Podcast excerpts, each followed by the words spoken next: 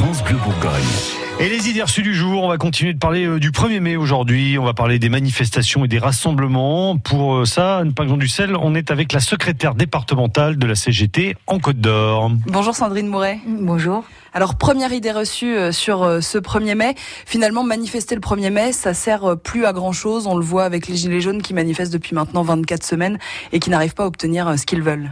Alors la manifestation du 1er mai, c'est quand même une journée très particulière.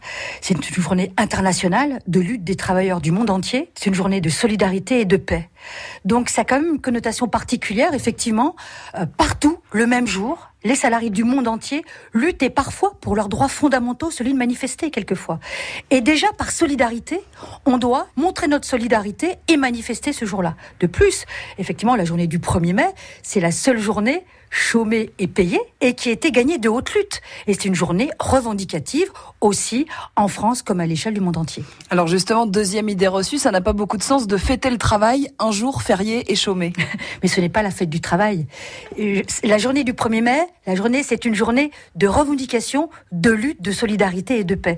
C'est souvent par euh, raccourci qu'on va parler de la fête du travail, qu'on va parler de la fête du muguet. Ou... Non, non, c'est vraiment une journée qui a été gagnée de haute lutte par les, par les salariés. Donc euh, c'est une journée où tout le monde peut, quel que soit son travail, quelle que soit sa situation, venir en famille manifester, mais c'est aussi une journée festive parce que à la Bourse du Travail, après la manifestation, on ouvre grand les portes de la Bourse du Travail pour un apéritif, un barbecue festif avec un petit concert de musique.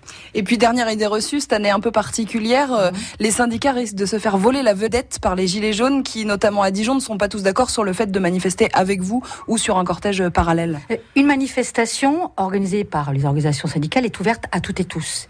Et on a déjà manifesté que les gilets jaunes, ils sont les bienvenus partout des salariés luttent ou du travailleur lutte, veulent se faire entendre pour plus de justice sociale, eh bien partout, ce sont des manifestations qui doivent pousser le gouvernement actuel à entendre. Certes, il a fait quelques déclarations, mais pas à la hauteur de ce qui était demandé. Eh bien, partout où ça lutte, quel que soit l'endroit, je pense que c'est de bon augure pour l'ensemble des salariés pour gagner le progrès social. Eh bien, merci beaucoup, Sandrine Moret. Merci à vous. Et alors, pour info, le rassemblement de la CGT, c'est donc à 10h30, place euh, Wilson à Dijon, pour celui des Gilets jaunes.